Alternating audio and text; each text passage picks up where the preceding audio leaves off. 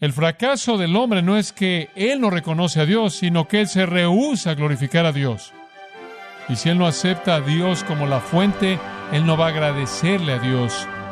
Y no agradecerle a Dios es blasfemo.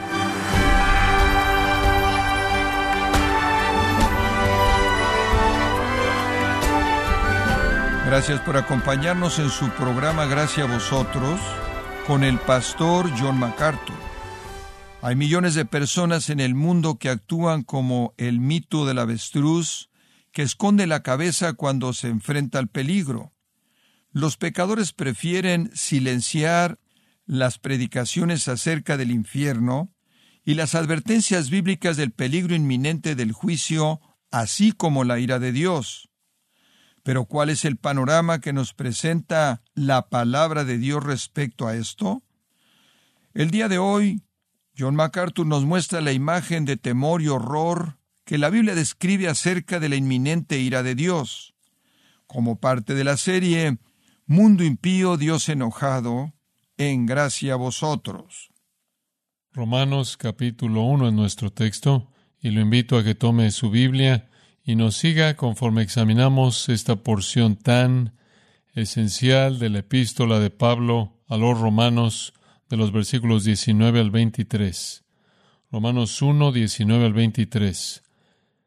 Ya hemos explicado el versículo 18, el cual habla de la ira de Dios siendo revelada, y después las razones por la ira de Dios son dadas en los versículos 19 al 23 porque lo que de Dios se conoce les es manifiesto, pues Dios se lo manifestó, porque las cosas invisibles de Él, su eterno poder y deidad, se hacen claramente visibles desde la creación del mundo, siendo entendidas por medio de las cosas hechas, de modo que no tienen excusa, pues habiendo conocido a Dios, no le glorificaron como a Dios, ni le dieron gracias, sino que se envanecieron en sus razonamientos y su necio corazón fue entenebrecido. Profesando ser sabios, se hicieron necios, y cambiaron la gloria del Dios incorruptible en semejanza de imagen de hombre corruptible, de aves, de cuadrúpedos y de reptiles. Conforme Pablo comienza su mensaje del Evangelio de Cristo, él lo comienza al establecer el hecho de que Dios es un Dios de ira. Habiéndose presentado junto con su tema en los primeros 17 versículos, él comienza a desarrollar el Evangelio de Dios. Y él comienza con la afirmación en el versículo 18, la ira de Dios se revela desde el cielo. Y por lo tanto el Evangelio comienza con una afirmación de apertura de que Dios está excesivamente enojado con los hombres. Y ahí es donde el Evangelio tiene que comenzar. Los hombres deben ser confrontados con la realidad de que están ante el juicio inevitable por parte de un Dios santo que debe reaccionar en contra de sus pecados. Tristemente, a lo largo de los años los cristianos han suavizado el tema del juicio. El infierno ha sido omitido de manera callada de nuestra predicación. La ira con frecuencia ha sido despojada de su personalidad como si Dios no estuviera involucrado, únicamente la manifestación de alguna máquina deísta, pero Dios está involucrado. Él está involucrado en su ira tanto como Él lo está en su gracia o misericordia o amor o cualquier otra extensión y expresión de su naturaleza. La escritura ha pintado un retrato absolutamente terrible y horrendo de la ira de Dios. Y es un retrato que los hombres necesitan tener de manera firme en sus mentes. Por ejemplo, en los Salmos leemos cosas como estas. Feliz es aquel que toma a tus pequeños y los golpea contra la roca. No aborrezco a aquellos que te aborrecen, oh Señor, y no aborrezco a aquellos que se levantan contra ti, los aborrezco con odio perfecto, los considero mis enemigos. Ahora esas afirmaciones sorprendentes que reflejan la ira de Dios lo hacen en términos muy dramáticos. Algunos hombres no han podido aceptar esas afirmaciones. Hace algunos años atrás, 1962, en el Times de Londres, hubo un artículo y el artículo dijo esto. Al principio de este año, 14 grupos de estudio bíblico en la iglesia en Woodford vieron los salmos del Antiguo Testamento y concluyeron que 84 de los salmos no eran aptos para que los cristianos los cantaran. En otras palabras, estas personas eran tan incapaces de enfrentar la ira de Dios revelada en 84 salmos diferentes que simplemente los excluyeron de las escrituras cristianas en su totalidad. J.C. Wansey, quien en Gran Bretaña compiló una colección de pasajes del Nuevo Testamento que han sido usados para cantos congregacionales bajo el título Un Salterio del Nuevo Testamento, dijo esto. Parte de los salmos están llenos de celos entre tribus, amenazas y maldiciones que están sedientas por sangre, quejas y gemidos que son conmovedoras en sí mismas y una pérdida de tiempo para Dios y el hombre. Los salmos del Nuevo Testamento, no obstante, son cristianos en toda área. Fin de la cita. Y entonces él simplemente los rechaza a todos. Pero si usted va a hacer eso con los salmos, usted va a tener que dejar eso porque Jeremías entendió la ira de Dios y en su profecía él dice, Escúchame, oh Jehová, y escucha mi oración. ¿Es la maldad una recompensa por el bien? Sin embargo, han escarbado un foso para mi vida. Recuerda cómo estuve delante de ti para hablar bien para ellos. Por lo tanto, entrega a sus hijos al hambre y entrégalos al poder de la espada, que sus esposas queden sin hijos y viudas, que sus hombres encuentren la muerte por la pestilencia y sus jóvenes sean matados por la espada en la batalla. No perdones su iniquidad, ni borre su pecado de tu vista. Así dijo Jeremías. Y Dios respondió al llamado de Jeremías con estas palabras. Aquí estoy trayendo tal maldad sobre este lugar que los ojos de toda persona que lo oiga van a hacer ruido. Porque han llenado este lugar con la sangre de inocentes y han construido los lugares altos de Baal para ofrecer sus hijos en el fuego como ofrendas quemadas a Baal. Por lo tanto, he aquí, días vienen, dice Jehová, cuando este lugar ya no será llamado Tofet o el valle de Ben sino el valle de la matanza. Entregaré sus cuerpos muertos por alimento a las aves del aire, de los cielos y a las bestias de la tierra, y haré de esta ciudad un horror, algo ante el cual la gente suspire. Toda persona que pase junto a ella quedará en horror y gemirá debido a todos los desastres y los haré comer la carne de sus hijos y sus hijas. Y después está el profeta Nahum. Jehová es un Dios celoso y vengador, Jehová es vengador y lleno de ira, Jehová se venga de sus adversarios y mantiene la ira para sus enemigos, Jehová es tardo para la ira y grande en poder, y Jehová de ninguna manera va a perdonar al culpable. ¿Quién podrá estar de pie frente a su indignación? ¿Quién soportará el calor de su enojo? Su ira es derramada como fuego y las rocas son quebradas por él ay de la ciudad sangrienta. De manera semejante, Isaías, aquí el día del Señor viene, cruel, con ira y enojo feroz, para hacer de la tierra un desierto y para destruir a los pecadores de ella. Sus infantes serán destrozados ante sus ojos. Sus casas serán saqueadas y sus esposas violadas. Palabras terribles. Y usted puede leer en el libro de Deuteronomio de cómo Moisés habló de cosas semejantes al entrar a la tierra prometida, la gente, al pueblo se le instruyó que tuviera una ceremonia solemne de bendición y maldición en el valle que separaba el monte Ebal del monte Gerizim. Doce maldiciones solemnes debían ser leídas por los levitas, y después de cada una de ellas, a todo el pueblo se le obligó a decir amén. Y debían invocar la maldición de Dios sobre aquellos que no obedecieran los mandamientos de Dios. Y después vinieron más de 50 versículos en los cuales todos los juicios fueron detallados en contra de aquellos que violaron los mandamientos de Dios. 50 versículos. Y eran versículos aterradores de juicio. Ahora nos damos cuenta de que estas son las afirmaciones de la palabra de Dios, con autoridad, y describen la verdad absoluta de Dios. El Dios del Antiguo Testamento es un Dios de ira. Ahora, algunas personas suponen que es solo el Dios del Antiguo Testamento quien es un Dios de ira. Pero eso no es verdad en absoluto. Escucha a Juan el Bautista en el Nuevo Testamento. Generación de víboras, ¿quién los amonestó a que huyeran de la ira venidera? Él limpiará su era. El tamo el quemará con fuego que nunca se apagará. Escucha a Juan el apóstol. El que no obedece al Hijo no verá la vida, sino que la ira de Dios está sobre él. El libro de los Hechos dice, y conforme él disertaba, refiriéndose a Pablo, de la justicia y el dominio propio y el juicio futuro, Félix se espantó.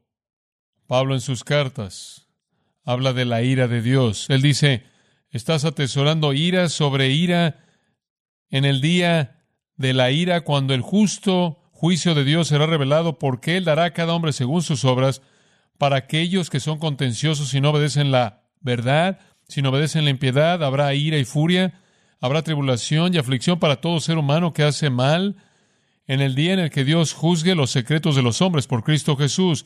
Él dice, nadie os engañe con palabras vacías, porque es debido a estas cosas que la ira de Dios viene sobre los hijos de desobediencia. El libro de Hebreos sigue. Si pecamos de manera deliberada después de recibir el conocimiento de la verdad, no queda un sacrificio ya para los pecados, sino un prospecto terrible de juicio y una furia de fuego que consumirá a los adversarios. Hebreos sigue y dice, si no escaparon cuando rehusaron aquel que les advirtió en la tierra, mucho menos escaparemos si rechazamos aquel que advierte desde el cielo. Usted puede brincarse las afirmaciones por ahora en primera y segunda de Pedro y Judas y simplemente pasar a Apocalipsis y encontrar ahí otras afirmaciones de ira y de juicio.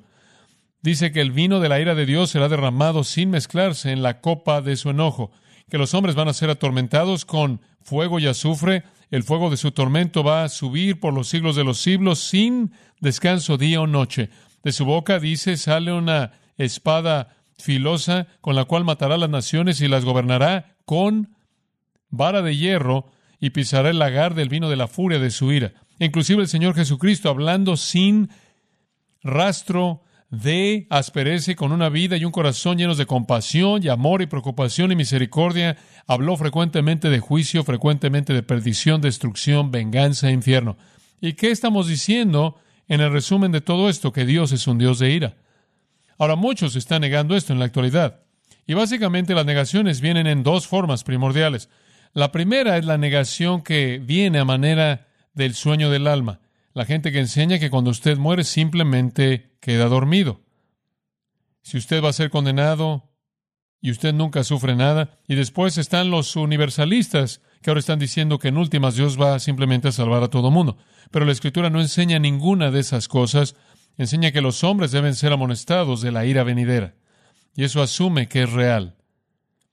Permítame advertirle en cuatro áreas. Cuidado con la apelación natural poderosa del universalismo y el sueño del alma.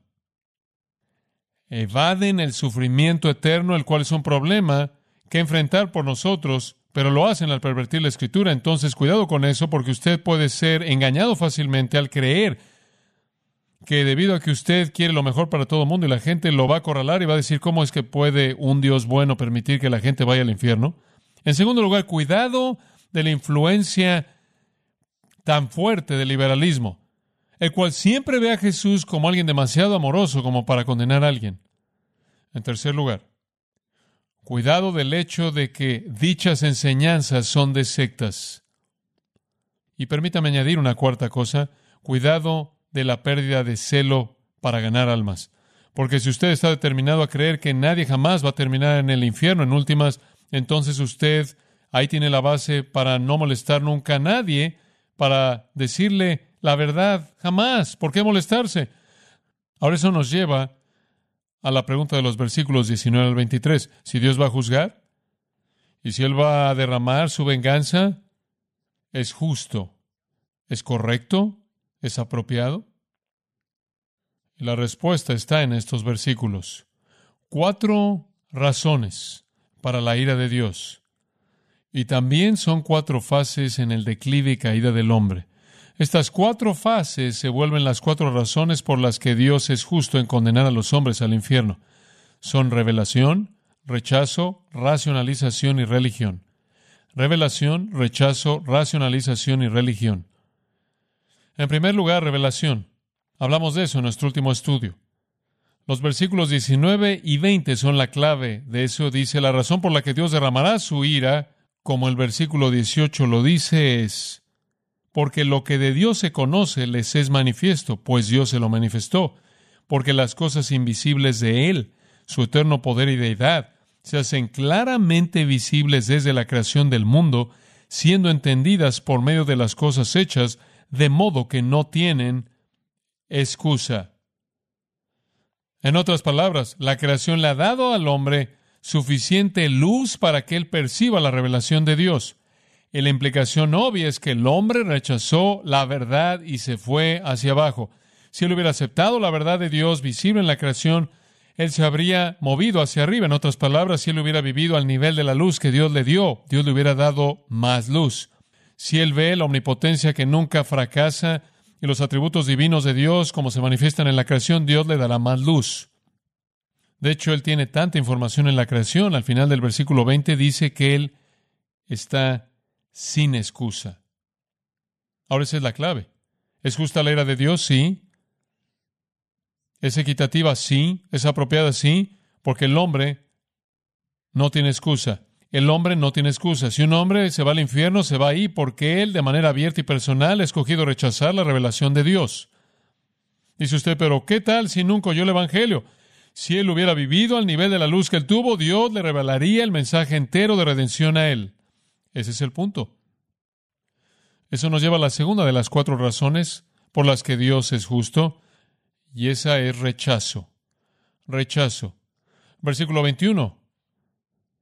Porque de nuevo, pues habiendo conocido a Dios, y la implicación ahí es que todos los hombres de manera innata han conocido a Dios. ¿Se acuerda de Juan 1.9? Cristo es la luz que alumbra a todo hombre que viene al mundo.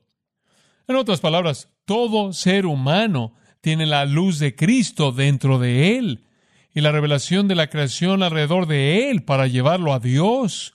Y si no va ahí, él no tiene excusa, pues habiendo conocido a Dios no le glorificaron como a Dios ni le dieron gracias, sino que se envanecieron en sus razonamientos y su necio corazón fue entenebrecido. La revelación simplemente dice que Dios se ha revelado a sí mismo a los hombres.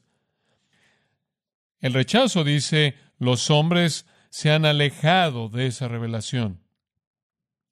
Cuando el hombre encuentra a Dios en la creación, él rechaza a Dios. Lucifer lo hizo, Adán lo hizo, Adán inclusive caminó y habló con Dios y lo rechazó. El doctor Barnhouse tiene este párrafo muy, muy potente. ¿Acaso Dios le va a dar al hombre un cerebro para ver estas cosas y el hombre entonces no va a ejercer su voluntad hacia ese Dios? La respuesta triste es que estas dos cosas son verdad. Dios le dará a un hombre el cerebro para poder fundir el hierro y para que haga un martillo y clavos. Dios va a hacer que crezca un árbol y le va a dar al hombre la fortaleza para que lo derribe y el cerebro para poder hacer un mango para el martillo a partir de su madera. Y cuando el hombre tiene el martillo y los clavos, Dios va a colocar su mano y va a dejar que los hombres le metan esos clavos en su mano y lo coloquen en una cruz en la demostración suprema de que los hombres están sin excusa. Y lo que él está diciendo es que las cosas mismas que Dios le dio al hombre para llevarlos a él fueron las cosas mismas que él usó para crucificar a Cristo. Los hombres no actúan conforme a la verdad, pelean impíamente en contra de la verdad y se oponen a ella. Entonces, conocieron a Dios, dice él, versículo 21. Conocieron a Dios. Sin embargo, no conocen a Dios porque le han dado la espalda.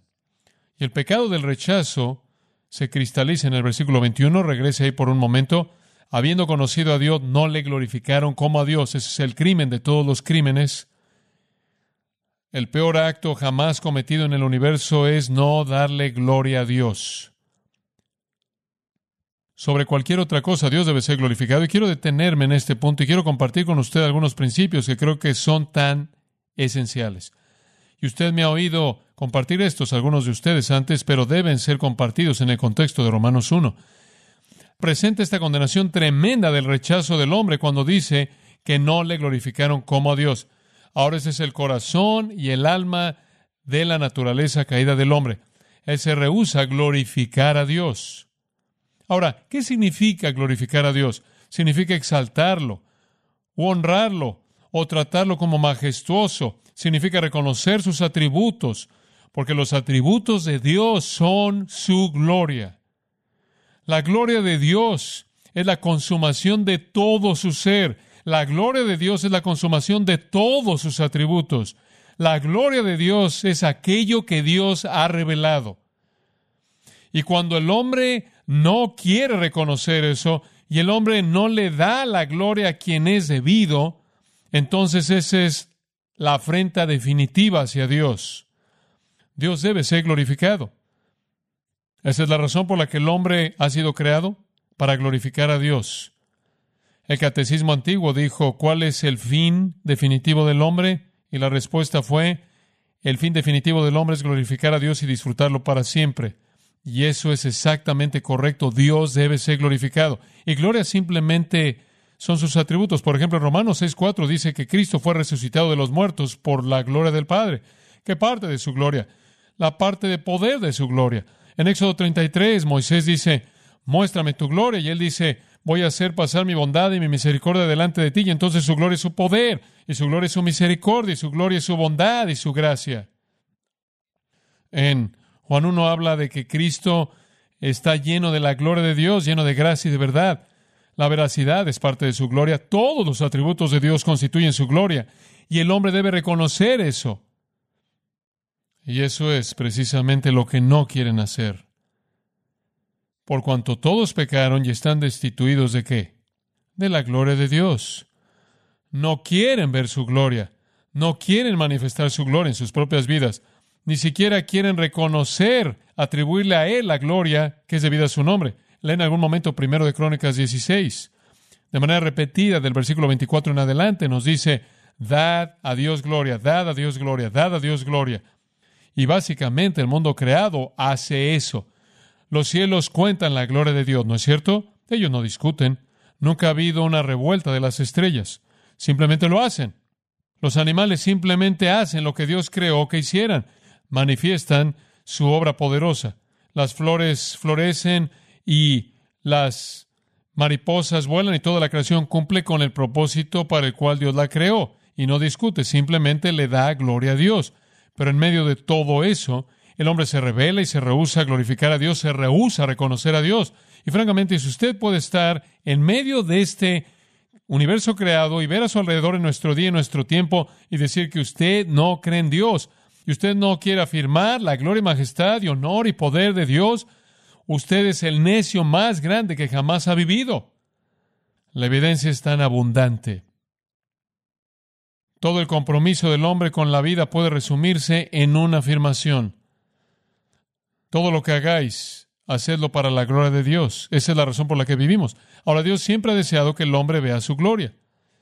Y quiero llevarlo en un viaje rápido a lo largo de este tema, entonces regrese a Génesis capítulo 3. Génesis capítulo 3. Ahora Dios creó a Adán y Eva y los colocó en este huerto maravilloso y Dios ha colocado su presencia ahí como también y dice su presencia estaba en el huerto y llamamos la presencia de Dios ahí la gloria Shekinah. Dios de hecho se manifestó a sí mismo en algún tipo de luz, alguna forma de luz. Y Adán y Eva inclusive caminaron y hablaron con Dios en el aire fresco del día. Y reconocieron la gloria de Dios, vieron la gloria de Dios, tuvieron comunión con Dios, alabaron a Dios, aceptaron su gloria. Y después pecaron en el capítulo 3, versículo 8. Oyeron la voz de Jehová Dios que se paseaba en el huerto en el aire del día. Aquí estaba la Shekinah, la presencia de nuevo y oyeron a Dios hablar conforme él se movía por el huerto. Y Adán y su mujer, y aquí tiene usted un cambio monumental, se escondieron de la presencia de Jehová Dios. ¿Por qué? ¿Ya no estaban interesados en tener comunión con su gloria? Eso era algo del pasado.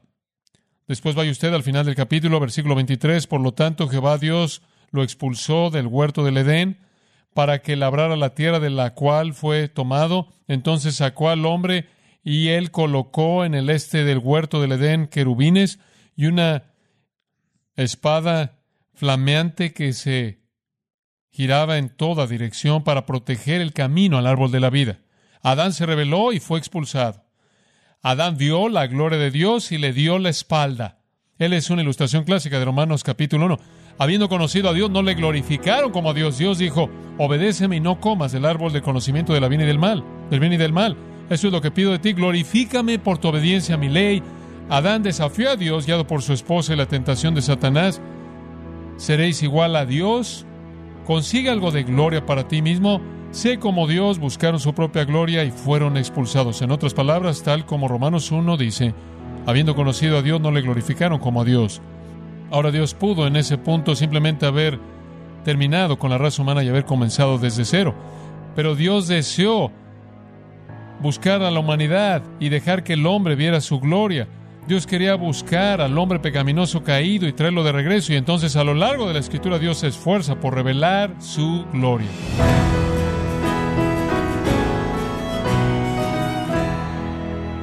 De esta forma John MacArthur nos recordó que el error del hombre no es que no reconoce a Dios, sino que se niega a glorificarle.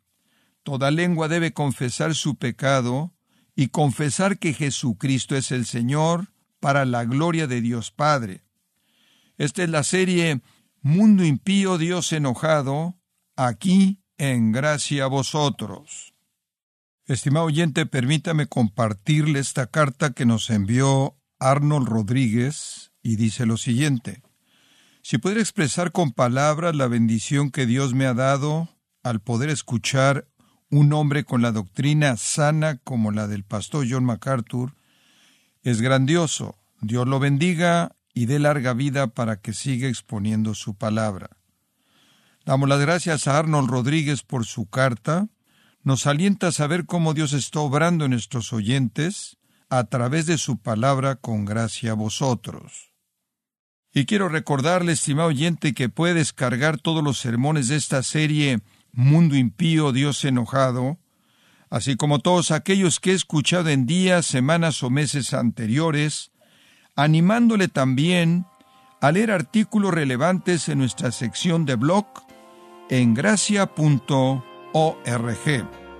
Si tiene alguna pregunta o desea conocer más de nuestro ministerio, como son todos los libros del pastor John MacArthur en español, o los sermones en CD, que también usted puede adquirir, escríbanos y por favor mencione la estación de radio por medio de la cual usted nos escucha en gracia a vosotros.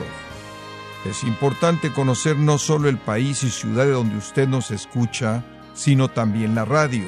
Para quienes contactan nuestro ministerio por primera vez, pueden solicitar una copia del mensaje de promoción sin costo alguno, un mensaje por oyente únicamente.